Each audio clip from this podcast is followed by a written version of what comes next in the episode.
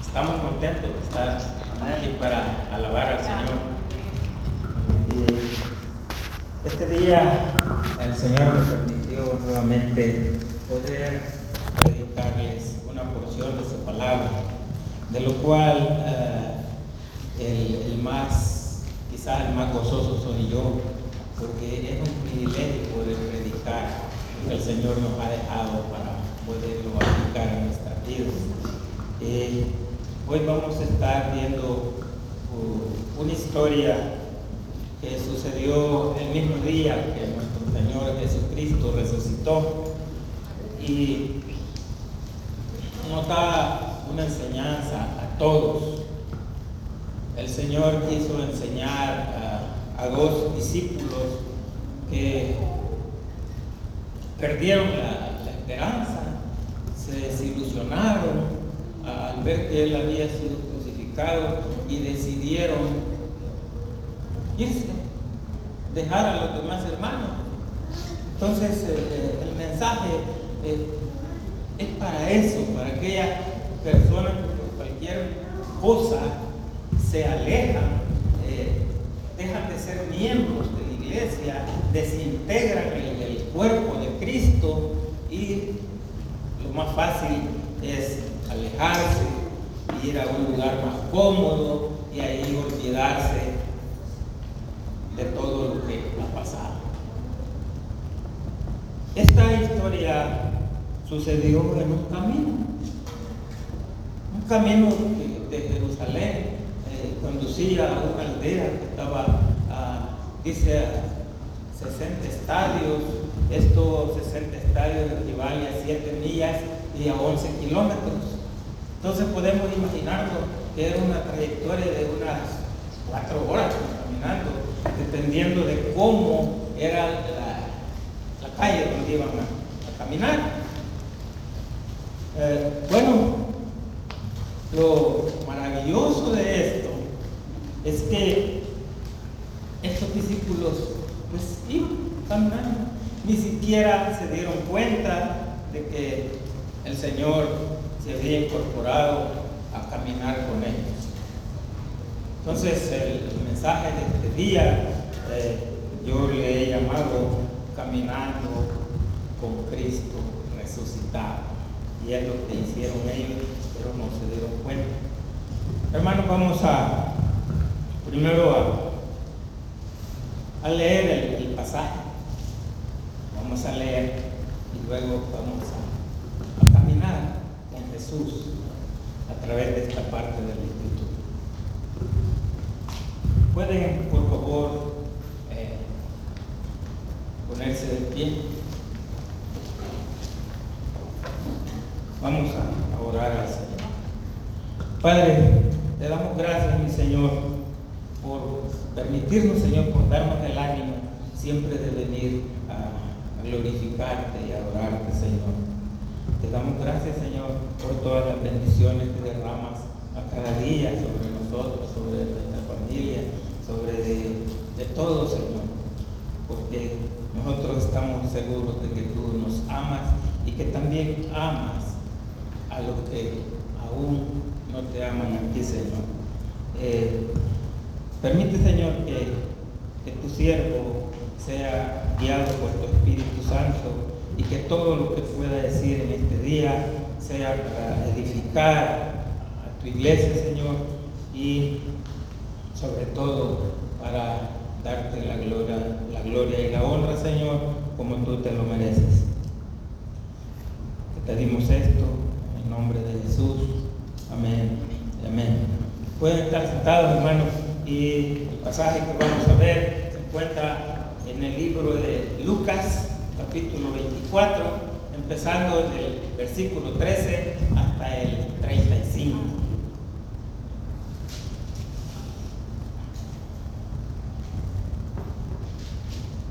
Y dice la palabra del Señor, y he aquí, dos de ellos iban el mismo día a una aldea llamada Emaús, que, está, que estaba a 60 estadios de Jerusalén, e iban hablando entre sí de todas aquellas cosas que habían acontecido.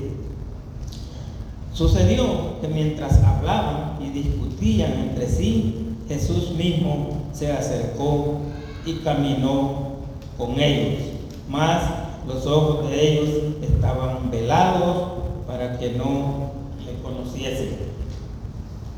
Hasta ahí, hermano, llega al primer punto de este pasaje. Lo vamos a, ver en cuatro puntos. Eh, y este es el primer punto. El siguiente es eh, la conversación que tuvo con ellos. Y, el tercero es ah, la comida que tuvieron con él. Entonces, eh, y por último el regreso de ellos, pero vamos a leer todo. El versículo 17 dice, y les dijo, ¿qué pláticas son estas que tenéis entre vosotros mientras camináis?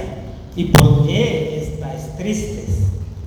Respondiendo uno de ellos, que se llamaba Cleofas, le dijo, ¿eres tú el único forastero en Jerusalén que no ha sabido las cosas que en ella han acontecido estos días.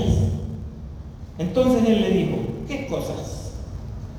Y ellos le dijeron, de Jesús Nazareno, que fue varón profeta, poderoso en obra y en palabra delante de Dios y de todo el pueblo. Y cómo le entregaron los principales sacerdotes y nuestros gobernantes a sentencia de muerte y le crucificaron. Pero nosotros esperábamos que Él era el que había de redimir a Israel.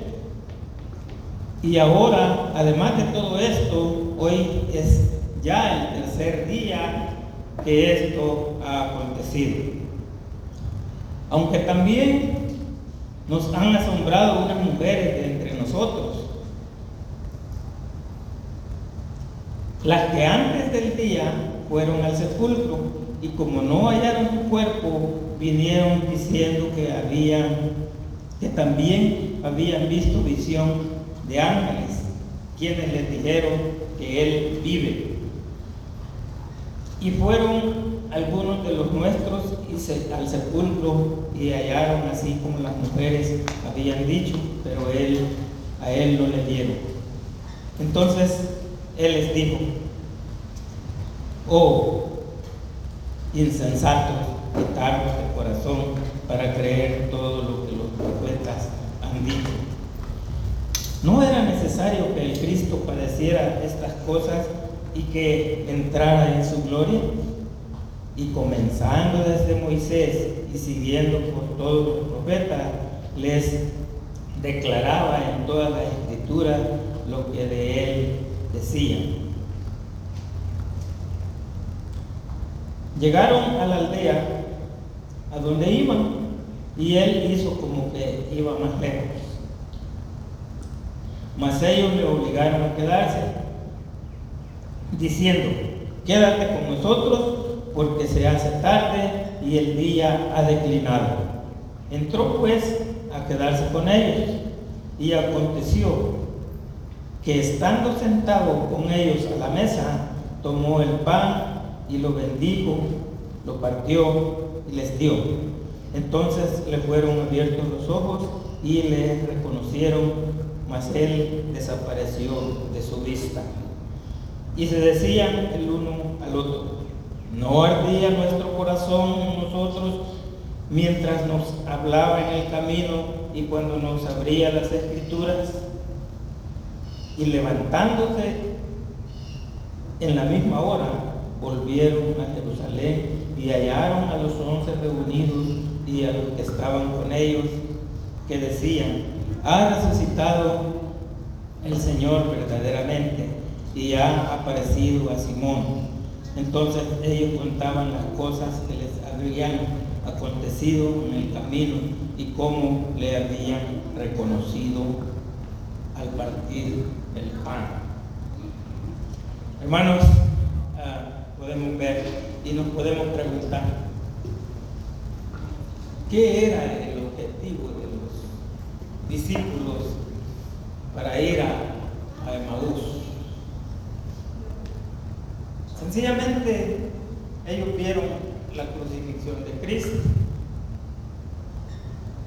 Después de eso, todos los discípulos se dispersaron y nomás quedó un grupo, los once apóstoles más.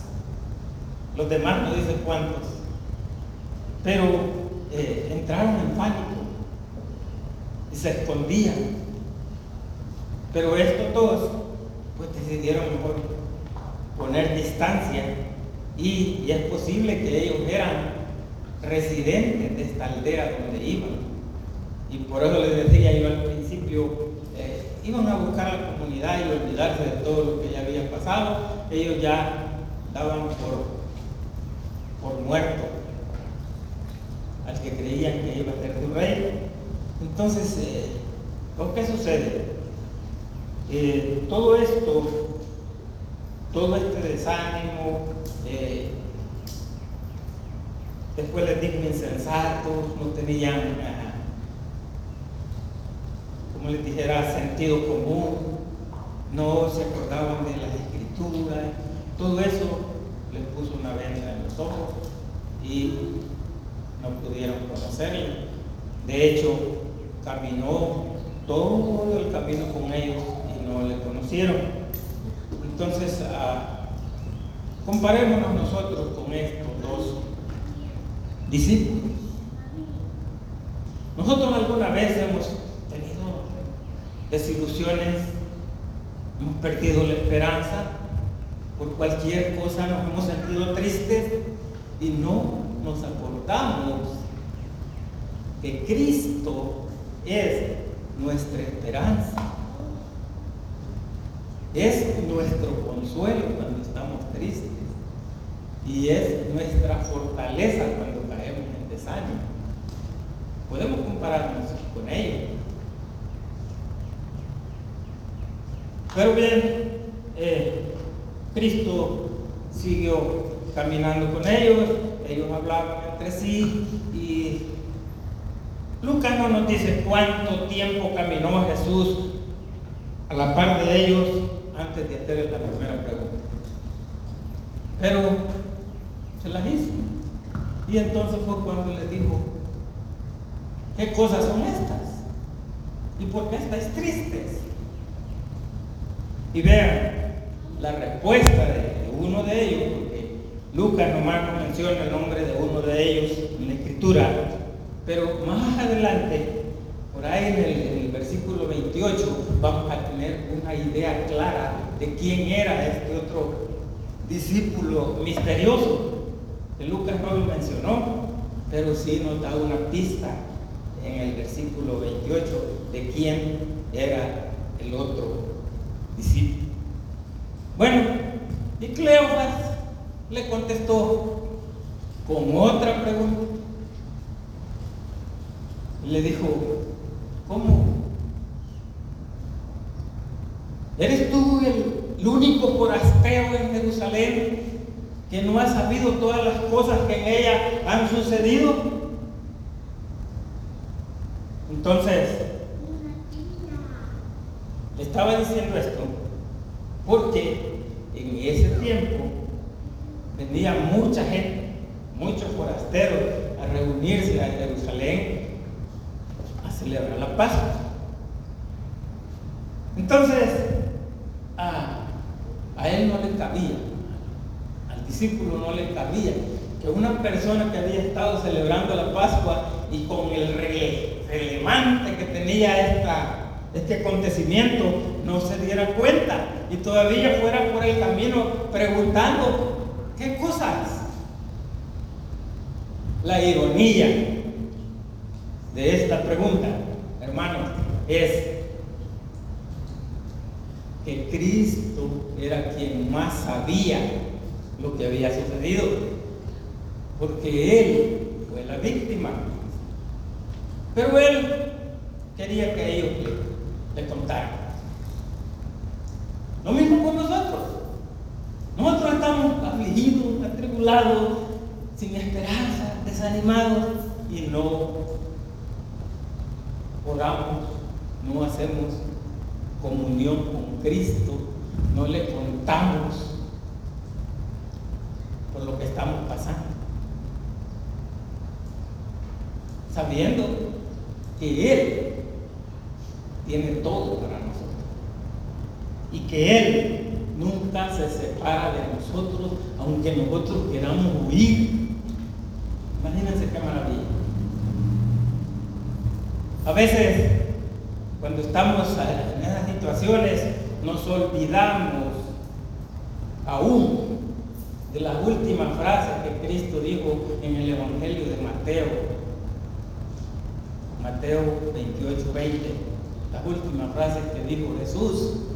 He aquí, yo estoy con vosotros todos los días, hasta el fin del mundo.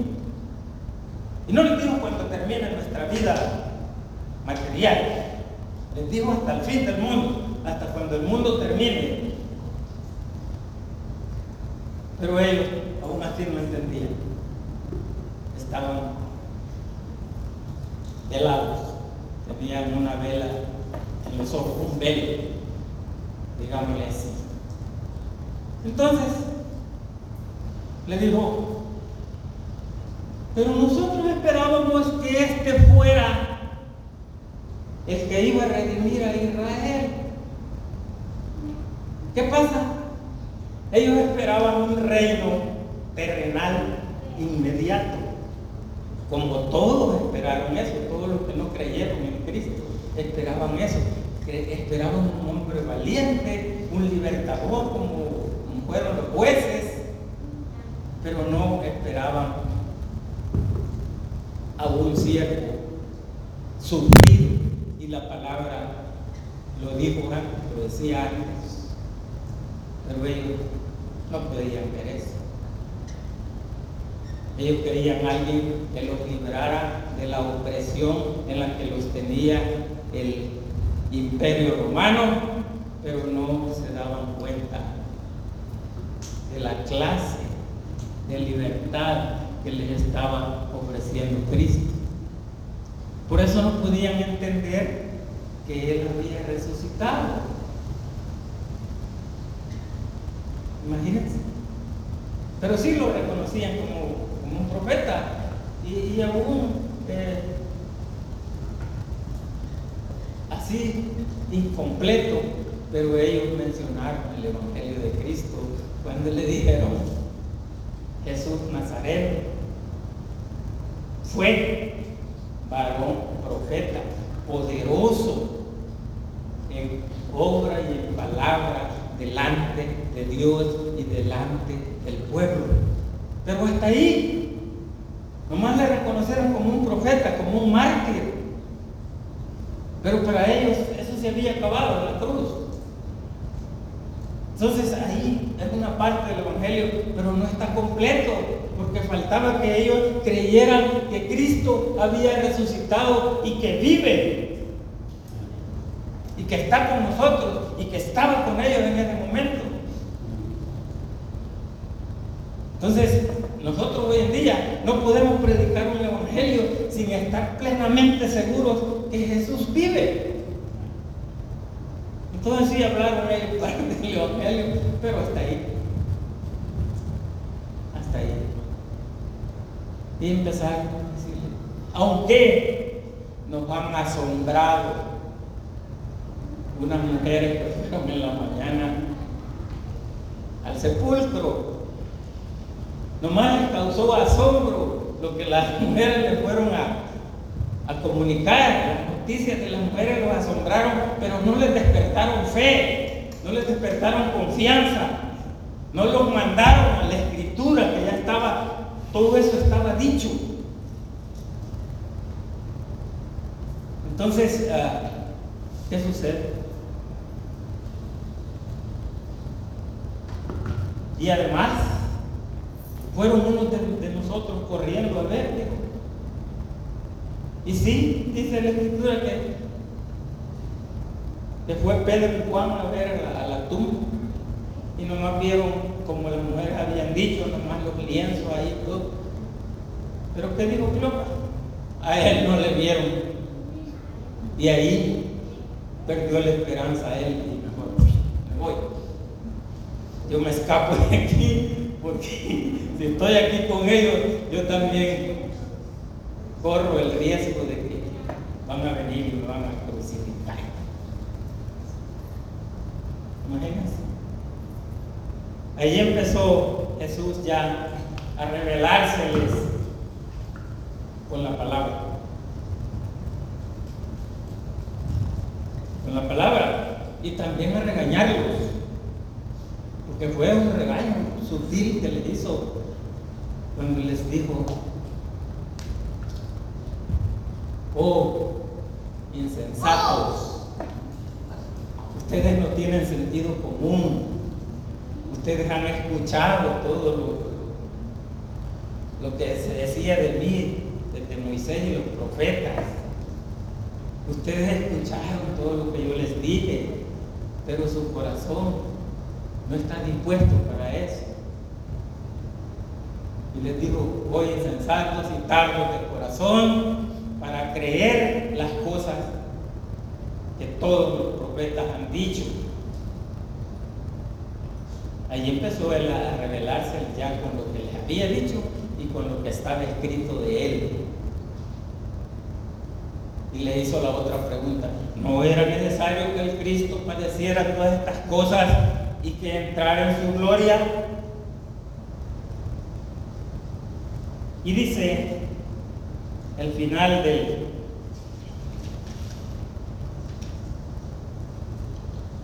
el final de la plática que tuvo con él, la conversación.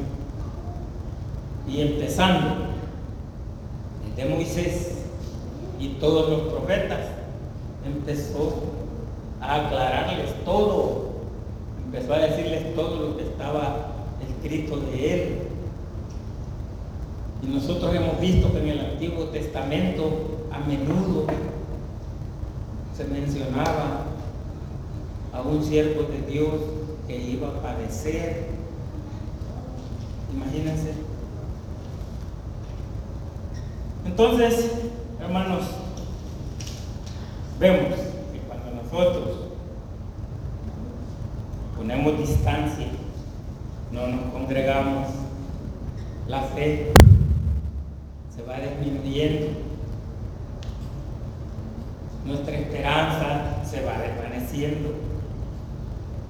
Todo lo que nos enseñaron los profetas y lo que Cristo enseñó en su doctrina se va desapareciendo de nosotros.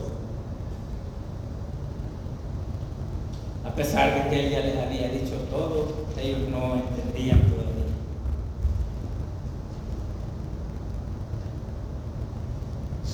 Jesús ya les había anticipado el sufrimiento que tenían que padecer, que lo iban a, a llevar preso, que lo iban a sentenciar a muerte. Pueden ir por favor al Evangelio de Mateo.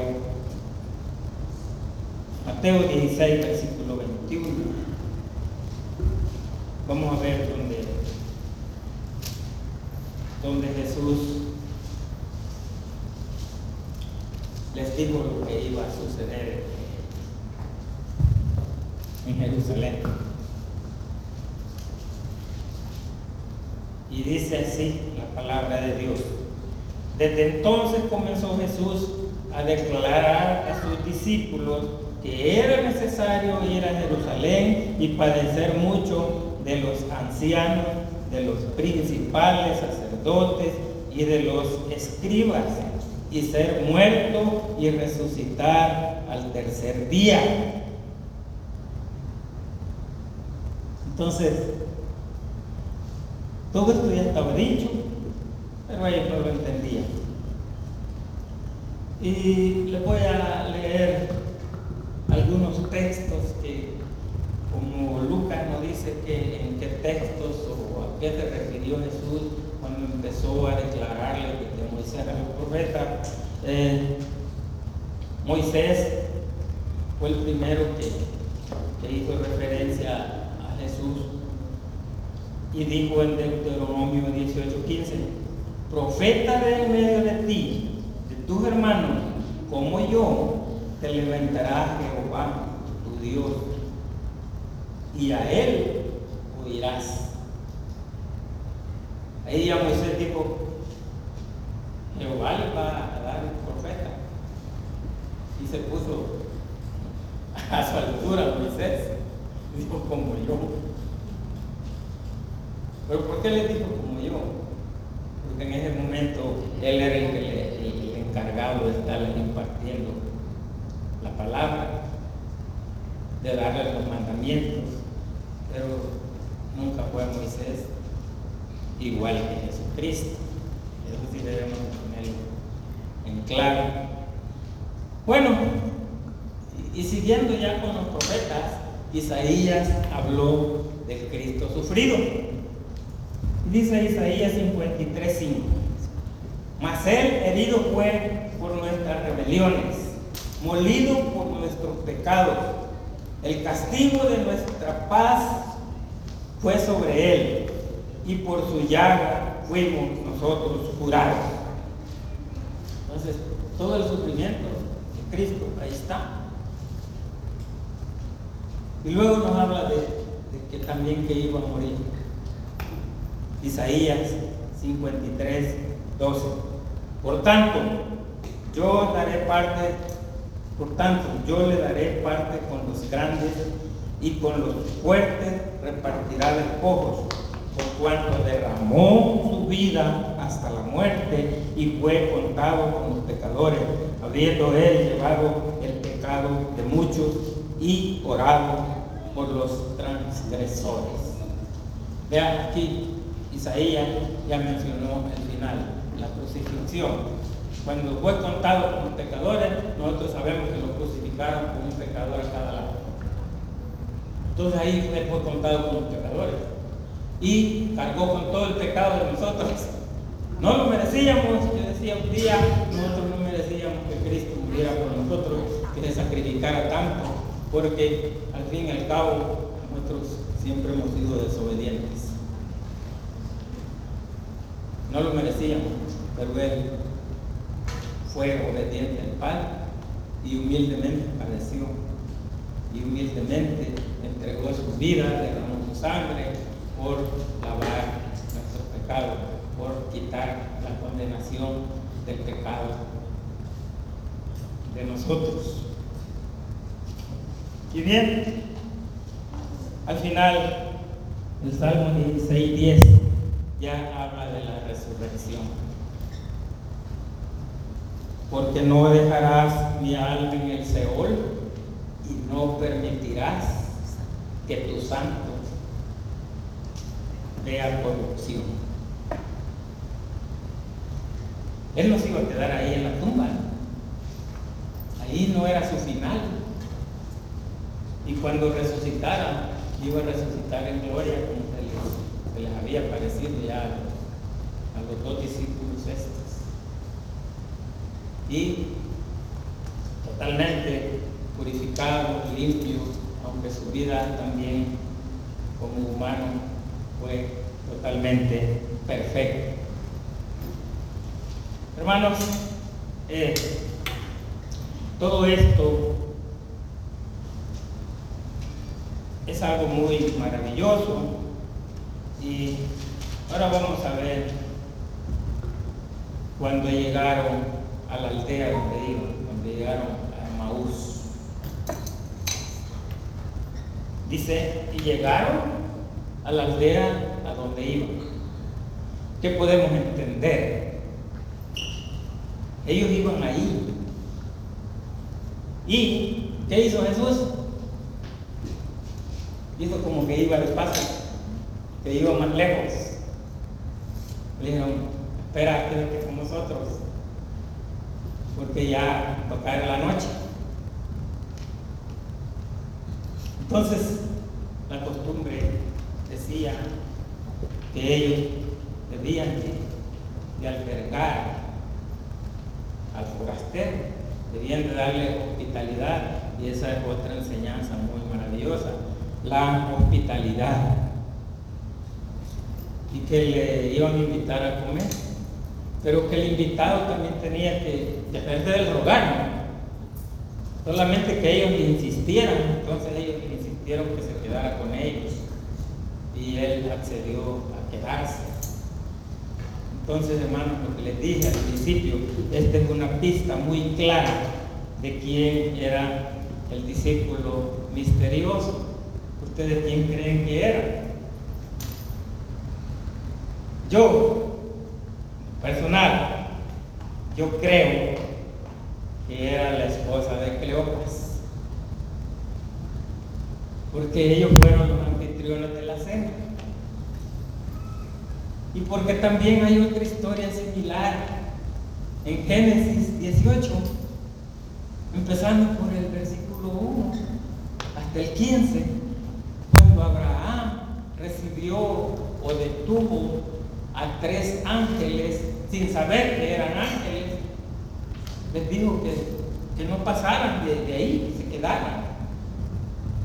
Les ofreció lavarle los pies fue y le dijo a Sara que hiciera pan para darles. Luego me fue un criado que, que sacrificara un becerro para darles y se sentaron debajo de un árbol y ahí comieron. ¿Qué pasó? Ahí ellos recibieron la noticia de que iban a ser padres Abraham y Sara. Y estos, los dos discípulos de Maús, recibieron el privilegio de tener una cena privada con Cristo resucitado. Vean que sí hay similitud. Vean que sí, la hospitalidad en ambos casos los lleva a bendición y a revelaciones. Entonces nosotros también, cuando vemos el tema de la hospitalidad, a veces no nos damos cuenta de las bendiciones que podemos recibir por hacerlo o de las bendiciones que podemos perder por no hacerlo. Entonces, y dice, estando sentado a la mesa, que hizo Cristo, tomó el pan, lo bendijo, lo partió y les dio. En la última cena hizo lo mismo. Cuando alimentó a los cinco mil hizo lo mismo. Partió primero los panes, luego los pescados, se los puso en los canastos a los, a los discípulos y les dijo, denles a todos los mismos cuatro verbos. Tomar, bendecir, partir y dar. Lo mismo. Entonces él les estaba repitiendo paso a paso todo lo que ya ellos habían recibido mientras él estuvo con ellos. Y ahí se les abrieron los ojos y le reconocieron. ¿Pero qué pasó? Se desapareció, ya no lo vieron. Entonces, el cuerpo glorificado de Jesús, aunque era real, también poseía cualidades eh, sobrenaturales. Él podía aparecer, podía desaparecer, podía atravesar muros, podía abrir puertas cerradas, como en el caso de cuando se le presentó a los, a los apóstoles, ellos estaban a puertas cerradas porque tenían miedo que llegaran los judíos a castigarlos. Entonces ahí también entró. Entonces él tenía todas esas cualidades y es posible que al mismo tiempo que estaba con los dos discípulos de Maús, también él se le apareció a Pedro. Ya ellos ya reconociendo que era el Cristo resucitado el que había cenado con ellos, ¿qué hicieron? Reconocieron y se decían uno al otro, no ardía nuestro corazón dentro de nosotros cuando nos hablaba en el camino y nos abría las escrituras. Y dijeron, no, nosotros, vamos, regresemos, leer esta noticia a nuestros hermanos. Imagínense, acababan de llegar a Emaús y tenían que caminar de regreso cuatro horas en el mismo tiempo. Y ese era el verdadero Jesús. Que estos no estuvieran allá dispersados, que volvieran a congregarse con sus hermanos. Imagínense, qué cosa más maravillosa. Y al final, los últimos versículos.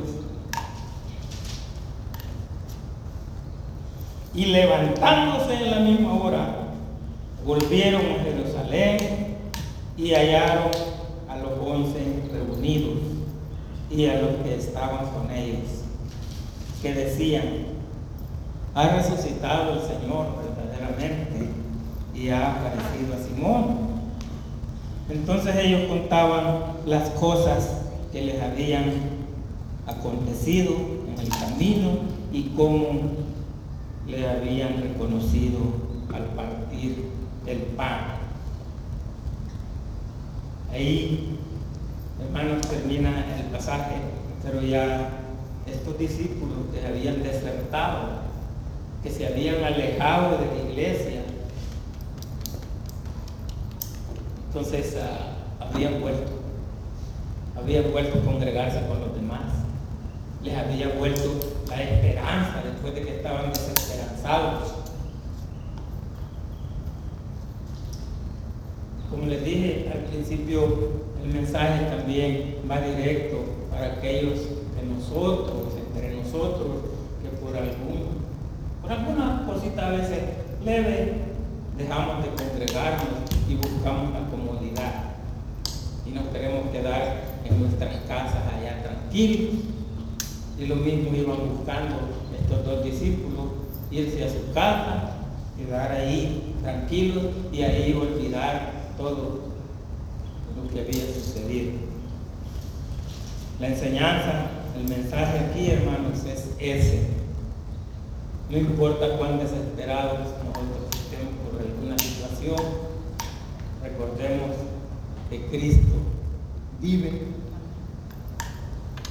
que Cristo prometió estar con nosotros todos los días hasta el fin del mundo. Contémosle a Cristo lo que nos sucede, tengamos confianza en Él y Él nos va a devolver la esperanza. Y ojalá que a los que no se congregan les vuelva el deseo de volver a congregarse. Hermanos, uh, terminó el mensaje de este día. Eh, el Señor les bendiga grandemente y pues caminamos con el Señor. Tema, así se llama.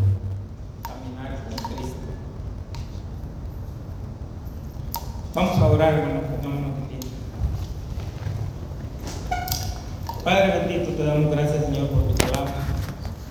Te damos gracias, Señor, por todas las cosas que nos has dejado, Te damos gracias, Señor, porque a veces, aunque estemos nosotros tristes, estemos desilusionados, Señor, tú nos das esperanza y nos das el consuelo, Padre. Danos la seguridad, Señor, de que si caminamos contigo, Padre, nosotros siempre vamos a tener lo que nosotros creemos que se ha perdido.